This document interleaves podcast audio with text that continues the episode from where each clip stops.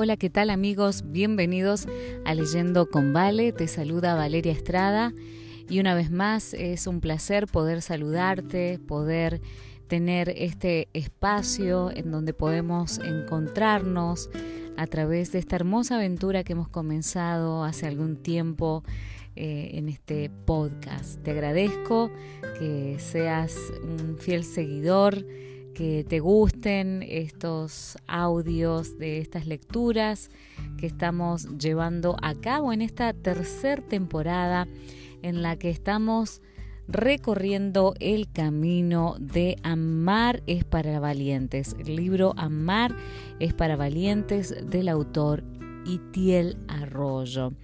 Si sos nuevo, te doy la bienvenida y si llevas algún tiempo escuchando mis audios, te agradezco, te agradezco de todo corazón por estar acá. No sé qué estarás haciendo, tal vez en tu devocional personal, estarás trabajando, estarás eh, tratando de concentrarte ahí en la computadora y de repente te acordaste de que salió el nuevo episodio de la semana de Leyendo con Vale, estás en el gimnasio, estás cocinando, sea lo que sea que estés haciendo, deseo de todo corazón que mm, el episodio de hoy te bendiga y se lo hace que lo puedas compartir con alguna persona que también necesite escuchar la palabra del episodio del día de hoy. Amar es para valientes.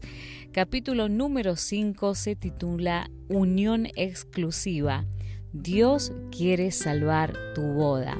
Y como siempre comienza con un quote, con una frase y esta vez del autor de El Principito de Saint-Exupéry y dice, fue el tiempo que pasaste con tu rosa lo que la hizo tan importante. Y el autor comienza con un versículo que se encuentra en el libro de Génesis, Génesis capítulo 2, versículos del 21 al 24. Y dice, entonces Dios el Señor hizo que cayera sobre el hombre un sueño profundo. Le sacó una costilla y cerró la carne en el lugar de donde la había sacado. Con la costilla hizo a la mujer y se la llevó al hombre. Al verla, el hombre exclamó, Esta sí es hueso de mis huesos y carne de mi carne. Se llamará mujer porque fue sacada del hombre. Es por eso que el hombre deja a su padre y a su madre y se casa con su mujer, y los dos llegan a ser como una sola persona. Tuvo que ser emocionante el momento en el que Adán despertó de su sueño y vio por primera vez a Eva. Imagino la escena, Eva radiante acercándose lentamente a Adán, agarrada de la mano de Dios. Creo que la intensidad de emociones que inundaron los corazones de ambos en ese momento solo se compara a la que experimentan los novios en su boda. Mientras el novio espera que la novia llegue al altar y por fin la ve acercándose, dada de la mano de su padre, que la soltará para unir la mano de ella con la mano de él para siempre. Efectivamente, esta fue la primera boda de la humanidad.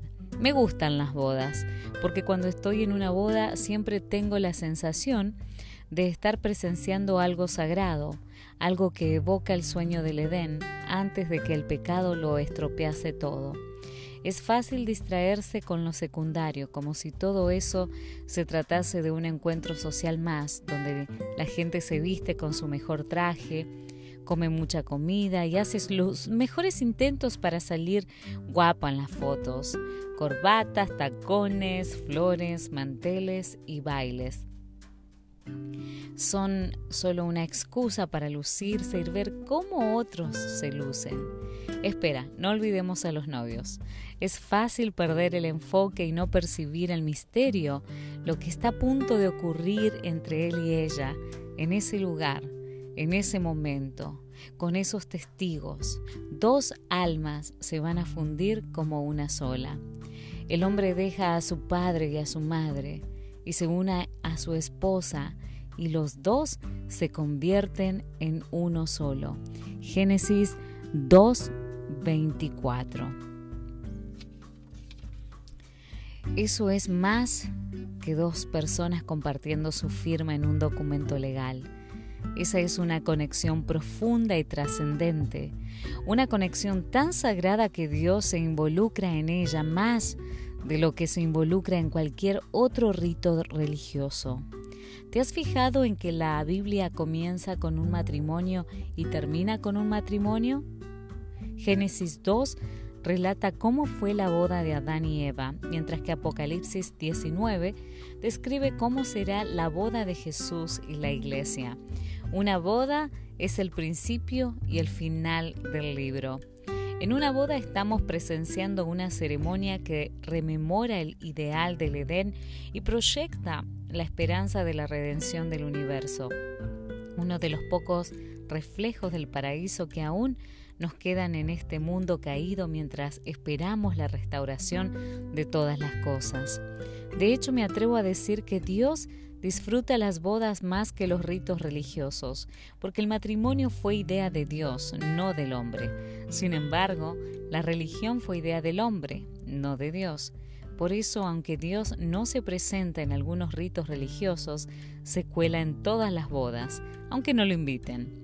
Me ha ocurrido tantas veces mientras estoy ahí de pie, viendo cómo los novios se miran mientras se hacen promesas de fidelidad.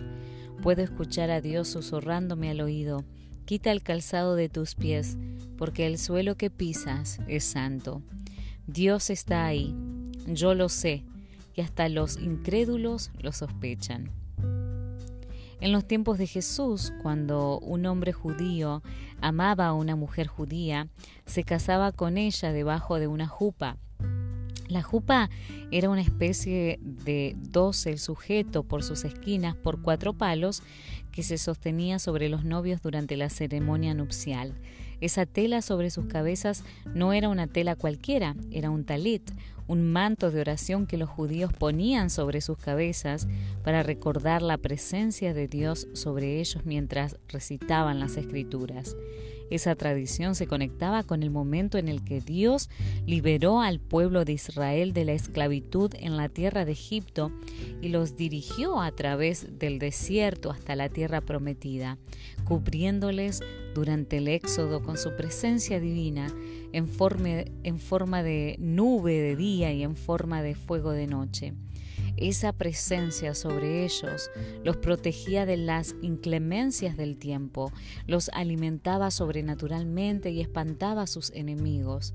Bajo esa presencia, Dios hizo un pacto con ellos en el monte Sinaí y les dijo, esta es mi ley y mis promesas.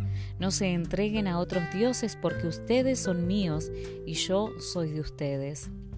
Es un lenguaje de bodas, son las palabras de un novio recitando sus votos a la novia, lo que en la cultura hebrea se conoce como la ketubá, el juramento público que el novio hace a la novia bajo la sombra del talit, donde se compromete a su protección, sustento y cuidado, un testamento que la novia guardará como garantía. Al leer esta narración, todo judío captaba la idea de que Dios se había casado con Israel en esa montaña. No era el comienzo de una religión, sino de un matrimonio. El plan de Dios siempre fue casarse con nosotros. La jupa evocaba ese momento especial de Dios con su pueblo el mismo Dios cuya cobertura se extendió sobre su pueblo se extendía sobre la pareja de novios que se casaba. Mientras la sombra del talit estaba sobre sus cabezas, les hacía conscientes de la presencia de Dios sobre ellos. Dios estaba con ellos en esa transición como lo estuvo con Israel en el Éxodo y como en el monte Sinaí, bajo esa presencia se estaba escribiendo un pacto mientras los novios se intercambiaban los votos. Él sería de ella y ella sería de él, en la salud y en la enfermedad, en la riqueza y en la pobreza, para siempre. Dios es la jupa viviente. Es interesante notar que en la ceremonia nupcial solo la pareja y nadie más que ellos permanecían bajo el dosel porque el matrimonio es una zona de exclusividad para dos y no hay lugar para tres. El matrimonio es una unión sagrada, porque es una unión exclusiva. ¿Te has dado cuenta de que incluso aquellos que dicen no creer en el matrimonio se emocionan en la boda de una pareja que sí cree? ¿Sabes por qué? Porque pueden percibir la belleza, el valor y la pureza de lo que está ocurriendo. Un hombre y una mujer caminando por el pasillo para encontrarse con su amado en el altar, diciendo no a todas las demás personas para decir sí a una sola para siempre, rechazando todas las demás opciones posibles, apostándolo todo a una sola carta, declarando que de entre los siete mil millones de personas que hay en el planeta, te elijo a ti y solo a ti, para darme de una manera única como no lo haré con nadie más. Todos podemos percibir el poder de ese acto, por eso nos conmueve, porque estamos siendo testigos de la creación de algo sin igual que solo les pertenecerá a ellos, exclusivamente a ellos. Lo sagrado de ese vínculo deriva de su exclusividad. Y mientras escribo estas líneas, en la televisión emiten un reality show basado en casar a dos personas y seguirlos con cámaras durante el primer mes de su matrimonio concertado, captando los momentos de la pareja en su luna de miel, aprendiendo a convivir en su nueva casa y realizando las compras, acariciándose y besándose, peleándose gritándose, pidiéndose perdón y reconciliándose tengo que ser honesto, quedé enganchado cuando los vi discutir acerca de cómo colocar la ropa en el armario. Eso es televisión cautivante, estoy seguro de que a ti también te hubiese cautivado si los hubieses visto. Porque en cierto modo, nuestra alma sabe que estamos haciendo algo prohibido, estamos violando la exclusividad de un matrimonio. Estamos expiando a través de un agujerito en la pared la privacidad de una pareja, solo que ese agujerito es el televisor. Obviamente la cadena paga un precio elevado a esta pareja para emitir públicamente su vida matrimonial, pero aunque en ese momento no lo crean, es la pareja quien paga un precio mayor. Entregan su confidencialidad, el secreto de su intimidad, el misterio de su unión a cambio de dinero. Y cuando han vendido eso que era solo suyo, deja de ser solo de ellos, pierde su valor han metido a mucha gente debajo de la jupa y la consecuencia probable será que ellos terminen fuera. Tienen dinero, pero ya no tienen exclusividad. Han profanado ese lugar sagrado irremediablemente. Ahora estoy esperando el programa que proyecte su divorcio. Al casarme me di cuenta de que lo que hace valioso mi matrimonio son los detalles. La posición que tomamos al dormir, las manías al preparar el desayuno, la manera de dividir las tareas del hogar, la forma en la que administramos el espacio en los armarios, cómo doblamos los calcetines, los apodos cariñosos, la forma de decirnos cosas con la mirada, las discusiones a corazón abierto, los días importantes, la rutina cotidiana, la comida con los suegros, etc. Podría seguir con la lista de cosas aparentemente insignificantes, pero que han terminado convirtiéndose en importantes. Todo eso y mucho más es nuestro y solo nuestro, exclusivamente nuestro. Y ahí radica su valor. Por eso hay que tener cuidado con debajo del tosel a los que no tienen que estar ahí. Los secretos son nuestros y no de tu amigo también. Las discusiones son nuestras y no de tu mamá también. Las miradas de deseo son nuestras y no de tu compañera de trabajo también. Las profundidades de tu alma son mías y las profundidades de mi alma son tuyas. Toda esta profundidad por explorar es nuestra y forma parte de nuestra unión espiritual, emocional, intelectual, física y material. Génesis resume esto con una palabra muy significativa en hebreo, Yada. Conoció a Adán a su mujer Eva. Y esto está en Génesis 4.1. La palabra Yada se ha traducido al español como conocer, pero su significado amplificado es conocer completamente y ser completamente conocido. Conocer en hebreo es mucho más que acumular información acerca de la otra persona. Se trata de experimentar a la otra persona. Simbólicamente podría representarse como el acto de nadar en las profundidades del alma de otra persona. Sin duda, esa palabra evoca un acceso exclusivo a los secretos del corazón del otro. Hace poco participé en una boda al estilo judío y me fascinó el símbolo con el cual concluyeron la ceremonia. Se les sirvió vino a los novios en una copa de cristal y los dos bebieron de ella hasta no quedar una gota. Después la novia puso la copa a los pies del novio y éste la pisó con fuerza rompiéndola en pedazos delante de todos, mientras el salón era inundado con gritos de alegría.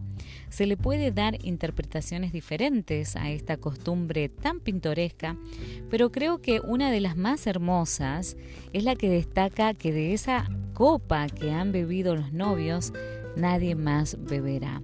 Ya nadie podrá usarla y será su copa exclusiva para siempre. Al terminar de intercambiarse los votos, los novios todavía no estaban casados. Debían ser acompañados por sus familias y amigos al lugar donde sellarían su unión, una tienda muy especial llamada El Tálamo, el Tálamo Nupcial, una tienda acondicionada especialmente para facilitar la unión sexual de los novios, con una mesa llena de frutos, dulces y vino, alfombras y cojines y una cama decorada con todo lujo de detalles, porque sin unión sexual no hay unión de almas no hay matrimonio. Un beso en la boca era la señal pública de que los novios harían en la privacidad de tálamo nupcial, porque antes y ahora las relaciones sexuales comienzan con un beso, y ese era su primer beso de los mil que se darían en los siguientes minutos, de los millones que se darían en los próximos años. Ese encuentro sexual era esperado, deseado y demandado por los testigos. Hasta que ese encuentro no se producía, no comenzaba la fiesta de la boda. No había el surgimiento de una nueva familia sin unión sexual, por lo que no había nada que celebrar hasta que ese encuentro íntimo no se produjese. Por eso, los familiares colocaban la jupa sobre la cama nupcial y esperaban fuera mientras se sellaba la unión a través del coito.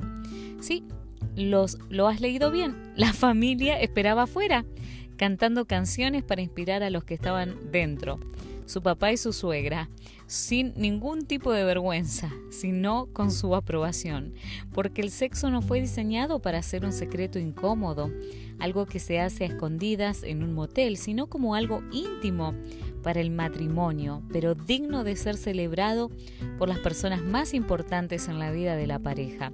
Mucho menos el sexo fue creado para producir culpa delante de Dios, sino para traer gozo a su corazón. Bajo el talit se acariciaban con pasión, se presionaban el uno contra el otro con un abrazo tan intenso con el que casi se traspasaban la piel y se acariciaban el alma. Se escurrían sobre el cuerpo del otro, ayudados por el sudor del que se entrega sin medida, mirándose a los ojos. Respiraban el aliento de su amado, descubrían el sabor de sus labios y el olor de su pelo. Bajo la presencia de Dios hacían el amor porque Dios es el Dios del amor y el Dios del sexo, porque Dios creó el sexo para amar. En definitiva, el sexo en el matrimonio es algo digno, bendecido por la presencia de Dios y celebrado por la familia. Cuando los novios salían del tálamo nupcial, los padres de ellos entraban en busca de las marcas de sangre virginal de la mujer sobre la cama para validar el matrimonio. Entiende esto, aunque te resulte incómodo. A pesar de que la verdadera virginidad está más relacionada con el alma que con el cuerpo, el derramamiento de sangre está involucrado en el acto sexual de la pareja virgen, porque para Dios el matrimonio no es un contrato humano que se firma con tinta, es un pacto espiritual que se sella con sangre, porque en el mundo de Dios todo pacto se confirma con sangre. Eso es espiritual. Me atrevería a decir que no hay nada más exclusivo en la pareja que sus encuentros sexuales. Les pertenece a ellos y no debe compartirse con nadie más. Sin embargo, en una sociedad donde el sexo se proyecta en las pantallas, se vende por internet y se practica sin compromiso, es fácil olvidar que el sexo es espiritual. Nos han hecho creer que es solo carne. Nos han hecho pensar que solo es intercambio de fluidos. Nos han convencido de que solo es instinto nos lo han presentado como simple apareamiento con, como en un documental de National Geographic. De hecho, muchos de los encuentros sexuales en nuestra cultura se parecen demasiado a eso. Solo hay que escuchar cómo hablamos para saber cómo pensamos. No te fíes de ese zorro, es una loba en la cama. Fui presa de sus encantos, fue una noche salvaje reducir el sexo a algo animal, sin ningún propósito trascendente, pura biología, punto. Pero Dios dice que el sexo es espiritual, de hecho pocas cosas son tan espirituales como el sexo. Es una unión misteriosa donde las almas se funden mientras los cuerpos se unen. Los dos llegan a ser como una sola persona. Esto está en, en Génesis 2.24. Esta unión misteriosa de dos personas que siguen preservando su identidad individual, pero al mismo tiempo se convierten en un solo ser, apunta a algo que nos trasciende. Por eso Dios demanda que esos encuentros sexuales se produzcan dentro del pacto matrimonial para proteger la conexión. Vale la pena luchar por preservar ese vínculo espiritual y la evidencia es que pocas cosas son más atacadas por Satanás que esa conexión tan especial. La Biblia dice que Dios espera que sus hijos reflejen en este mundo lo que Él es, o mejor dicho, quién es Él. En Génesis capítulo 1 versículos del 26 al 27 dice, entonces Dios dijo, Hagamos a los seres humanos a nuestra imagen, a nuestra semejanza, para que ejerzan poder sobre los peces, las aves, los animales domésticos y salvajes y sobre los reptiles. De modo que Dios creó a los seres humanos a su imagen. Sí, a su imagen Dios los creó y Dios los creó hombre y mujer. En el antiguo Oriente, en el contexto en el, en el que fueron escritas estas palabras, los templos eran lugares de adoración y se creía que en ellos residía la presencia de algún dios en particular. En esos lugares sagrados se colocaba un ídolo hecho de piedra, metal o madera para que representase la imagen visible de ese dios. Así, la gente podría saber cómo era ese dios, qué representaba. El huerto del Edén era un lugar sagrado, un lugar lleno de la presencia del Dios verdadero. Pero en ese templo Dios no quería un ídolo que le representase, quería que el ser humano fuese su imagen. Si alguien quería saber cómo era Dios, qué representaba, solo tenía que mirar al hombre. De hecho, podemos observar cómo el decálogo de la ley prohibía expresamente hacer una figura representativa de Dios porque para Dios solo el ser humano es su imagen. Ese era el plan original, pero el pecado lo distorsionó. Pero ¿quién de los dos era la imagen más precisa de Dios? ¿El hombre o la mujer? ¿Qué le representaba mejor? La respuesta se encuentra en la palabra echad. Echad es la palabra en hebreo que se utiliza en Génesis 2.24 para decir que Adán y Eva se hacen uno y es la misma palabra en hebreo que se utiliza en Deuteronomio 6.4 para decir que Dios es uno. ¿Puedes captar a dónde quiero llegar? Adán fue creado a imagen de Dios y le representaba en este mundo de muchas maneras. Eva fue creada también a imagen de Dios y le representaba en este mundo de otras muchas maneras. Sin embargo, la unión de Adán y Eva era la máxima representación de la Trinidad sobre la tierra. Adán y Eva eran uno como Dios es uno. En su unión reflejaban la naturaleza de la divinidad, tan inexplicable pero hermosa como el misterio de la Trinidad. Por lo tanto, la finalidad del matrimonio no es el matrimonio en sí mismo, sino señalar a alguien que está más allá de ellos, Dios. Su unión es una imagen, es un reflejo de lo que Dios es.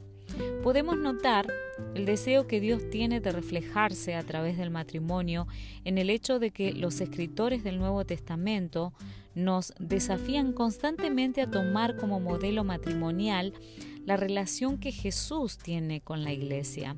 Es como si Dios los comisionase diciendo, sean mi mensaje al mundo, que su matrimonio le diga al mundo de qué está llena la Trinidad. ¿Cómo? Manteniéndose unidos cuando separarse sería la opción más sencilla. Cuando el mundo vea que a pesar de las dificultades siguen creyendo el uno en el otro, que a pesar de las ofensas se perdonan mutuamente y que a pesar de las opciones siguen eligiéndose el uno al otro una vez más, podrá entender que la Trinidad está lleno de eso, llena de perseverancia, perdón y compromiso. En otras palabras, Dios espera que el matrimonio sea el Evangelio que otros puedan leer, no por contar una historia perfecta, sino por contar la historia de un amor que persiste, que no se rinde. Por esa razón, cuando un matrimonio se rompe en la iglesia, el Evangelio pierde credibilidad ante el mundo. No es casualidad que Jesús orase por sus discípulos, esa oración que fue tan urgente entonces como lo es ahora, que todos estén unidos, Padre, así como tú estás en mí y yo en ti, para que el mundo crea. Lo que Jesús estaba diciendo es que la unidad es un asunto de credibilidad delante del mundo. La gente no tiene por qué creernos, aunque prediquemos el mensaje correcto, si no nos ve unidos. Cuando permitimos que los índices de divorcio en la iglesia sean exactamente iguales a los de la sociedad, nuestro mensaje pierde credibilidad. Probablemente la aceptación del divorcio en nuestras iglesias como una opción válida para resolver los problemas ha sido una de las mayores victorias del infierno. Hace unos meses volvió a ocurrir esta tragedia una vez más. Dos amigos nuestros se divorciaron. Era un matrimonio comprometido en el servicio de la iglesia local, que a los ojos de sus amigos componían una preciosa pareja, Obviamente tenían sus desafíos como todos los matrimonios, pero se percibían como una pareja que se complementaba muy bien. Cuando nos dijeron que había decidido divorciarse, casi me atraganto con el café. No podía creer el argumento para justificar el final de su matrimonio. Dijeron, se acabó el amor. Somos unos excelentes compañeros de piso, pero ya no hay pasión entre nosotros. A lo que yo respondí, no se les acabó el amor, se les acabaron las ganas de mantenerlo vivo. El amor no se acaba, lo dejas morir. El amor no es como la energía en una batería que se gasta con el uso. El amor es como una planta cuya vida depende de ser regada. Simplemente se les acabaron las ganas de cuidar esa planta que sembraron juntos el día de su boda. No quiero ser insensible con aquellos que deciden ponerle fin a su matrimonio porque entiendo que existen razones para divorciarse. Cuando la violencia, el abuso a la infidelidad intoxican una relación, asesinan el amor. Pero me preocupa que nuestra generación asuma que el divorcio es una buena opción para solucionar los problemas de convivencia. Quizá esta manera tan cobarde de amarnos está inspirada en una sociedad de consumo que tira rápidamente a la basura lo que se rompe y se compra algo nuevo. Nuestro primer año de matrimonio también fue difícil porque unir a dos y hacerlos uno siempre implica fricciones. Algunas de mis estupideces provocaron más de una discusión, por ejemplo, mi idea ridícula de que podía seguir manteniendo hábitos de soltero estando casado, como decidir a qué hora me metía en la cama. Aún recuerdo cuando mi esposa se preparaba para irse a dormir y me invitaba a acompañarla. Ella estaba convencida de que ser matrimonio era irse a dormir a la vez, pero yo, que estaba acostumbrado a trasnochar, Me negué varias veces a meterme en la cama tan pronto, lo que provocó una fuerte exhortación de mi esposa. Si querías vivir como un soltero, no te hubieras casado. Y aunque mi esposa tenía razón, mi soberbia me hacía contestarle, pues quizá no debería haberme casado contigo. Lo preocupante no eran los desacuerdos, sino que tomamos como costumbre amenazar al otro con el divorcio. Aunque no lo pensábamos en realidad, usábamos esa amenaza para manipular la situación. Pero un día el Espíritu Santo me confrontó con dureza diciéndome, no habrá futuro para su matrimonio hasta que no arranquen esa maldita palabra de su vocabulario. Después de esa confrontación, comprendí que para el que ama de verdad, el divorcio no es una opción y acordamos que jamás volveríamos a usar esa palabra en nuestras discusiones. Por eso, cuando peleamos no nos queda otro remedio que arreglarlo, porque escapar ya no está dentro de nuestras opciones. Amigos, Dios espera que un día podamos mirar a nuestra pareja y exclamar, ella es hueso de mis huesos y carne de mi carne. En la Biblia los huesos se refieren a la fortaleza y la carne a la debilidad, por lo que podría traducirse así. En lo que yo soy débil, ella es fuerte en lo que ella es débil, yo soy fuerte. Dios sabe que si luchamos por nuestra unidad podemos llegar a convertirnos en algo inspirador para este mundo. Eso no te lo puede dar una relación fugaz. Esa es la recompensa de un pacto. Finalmente, comenzaba la fiesta y los judíos eran expertos en esto. Un banquete público para todo el mundo, una semana de canciones, bailes y risas la fiesta por la cual el novio y la novia serían recordados en su comunidad. Era un acontecimiento donde el nombre de toda la familia era expuesto públicamente. Con este trasfondo en mente, el Evangelio de Juan nos presenta un incidente no pequeño que ocurrió en el transcurso de una boda en Caná de Galilea. Juan capítulo 2 versículos del 1 al 3 dice, tres días más tarde Hubo una boda en el pueblo de Caná de Galilea y la madre de Jesús estaba allí. También Jesús y sus discípulos habían sido invitados a la boda. El vino se acabó y entonces la madre de Jesús le dijo, ya no tienen vino. Para los judíos, el hecho de que el vino se hubiese agotado en una celebración social tan importante como esa no era un error que pasaba inadvertido.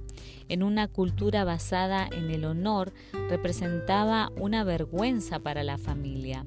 El vino era el elemento más importante de un banquete en Oriente y probablemente se había agotado cuando todavía faltaban unos días para concluir la celebración. Si el vino se acababa, se acababa la fiesta y la risa de los novios se convertía en llanto. Entonces Jesús se identificó con el dolor de esta pareja e hizo un milagro. Convirtió 600 litros de agua en vino, suficiente para alargar la fiesta todo lo necesario y salvar el honor de la familia. Además, la calidad del vino hizo que la pareja fuese alabada por la comunidad. El Evangelio describe este milagro como la primera señal de Jesús. Ahora, todos sabemos que la función de las señales es apuntar a algo más importante que la señal en sí misma. Pero si te quedas absorto mirando la señal, puedes perderte aquello a lo que señala. Entonces, ¿a qué apuntaba esta señal? ¿Por qué la primera señal de Jesús fue salvar la celebración de una boda convirtiendo el agua en vino? Porque Jesús estaba apuntando a su propia boda, a ese momento en el que la iglesia, tú y yo, su amada novia, nos unamos a Él eternamente. Apocalipsis capítulo 19 versículos del 7 al 8 dice, Alegrémonos, regocijémonos y démosle gloria porque ha llegado la hora de la boda del Cordero y a su novia que ya está preparada se le ha permitido vestirse del lino más fino, limpio y resplandeciente. Al salvar a esos novios de su vergüenza, estaba apuntando al momento en el que ya no habrá nada de lo que avergonzarse. Esa señal apuntaba a la esperanza del universo cuando seamos unidos a Jesús para siempre y regresemos al paraíso a celebrar nuestra boda, donde no habrá más dolor, ni enfermedad, ni sufrimiento, donde solo habrá lágrimas de alegría, donde la muerte habrá muerto, un lugar donde habrá vino para todos eternamente. Cada vez que una boda se celebra en este mundo, es una señal que apunta a la gran boda. Pero sinceramente, el costo para Jesús de esta gran boda ha sido muy alto y creo que esto nos enseña algo acerca de lo que cuesta un matrimonio. Adán fue sometido a un sueño placentero para recibir a Eva, pero Jesús fue sometido a una muerte terrible para recibir a la iglesia. Adán fue abierto en su costado y el precio que pagó para obtener a su esposa fue una simple costilla. Jesús fue abierto en su costado y el precio que pagó para obtener a su esposa fue cada gota de su sangre. No podemos quedarnos con la primera señal del agua convertida en vino y olvidar la última señal de la cruz. La primera apuntaba a la esperanza, pero la última apuntaba al costo. Si el matrimonio representa la historia del Evangelio, esta es una historia donde alguien pierde su vida para que otro pueda ganarla. Estoy cansado de la perspectiva sentimentalista sobre el matrimonio, porque el matrimonio es muchas cosas, excepto sentimentalismo. El matrimonio es una señal hermosa, pero también una señal dolorosa.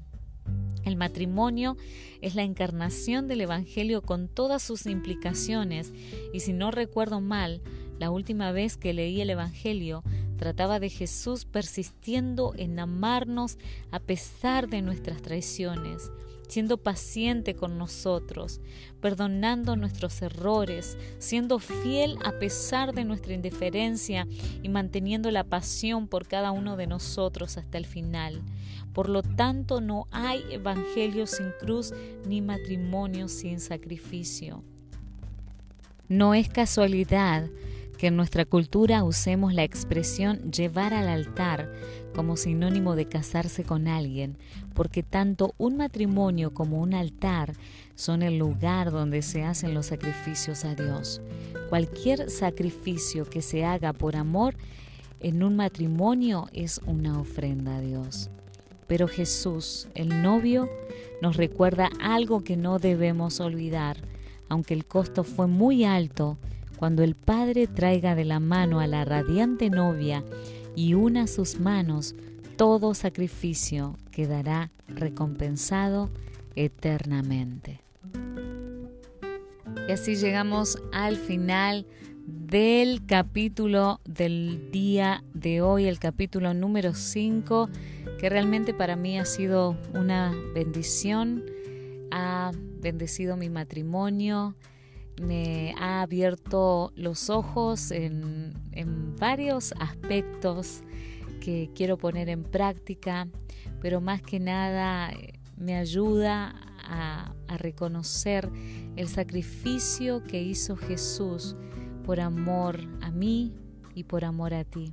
Espero que si te bendijo este capítulo, que lo compartas, y mm, si tenés la posibilidad también de comprar este libro para apoyar el ministerio de Itiel Arroyo también eh, está disponible en línea en, varias librerías cristianas así que te lo recomiendo para que marques aquellos párrafos que, que te han impactado que el Señor te bendiga y te espero en unos días con el capítulo número 6 que se titula Piedras y Serpientes.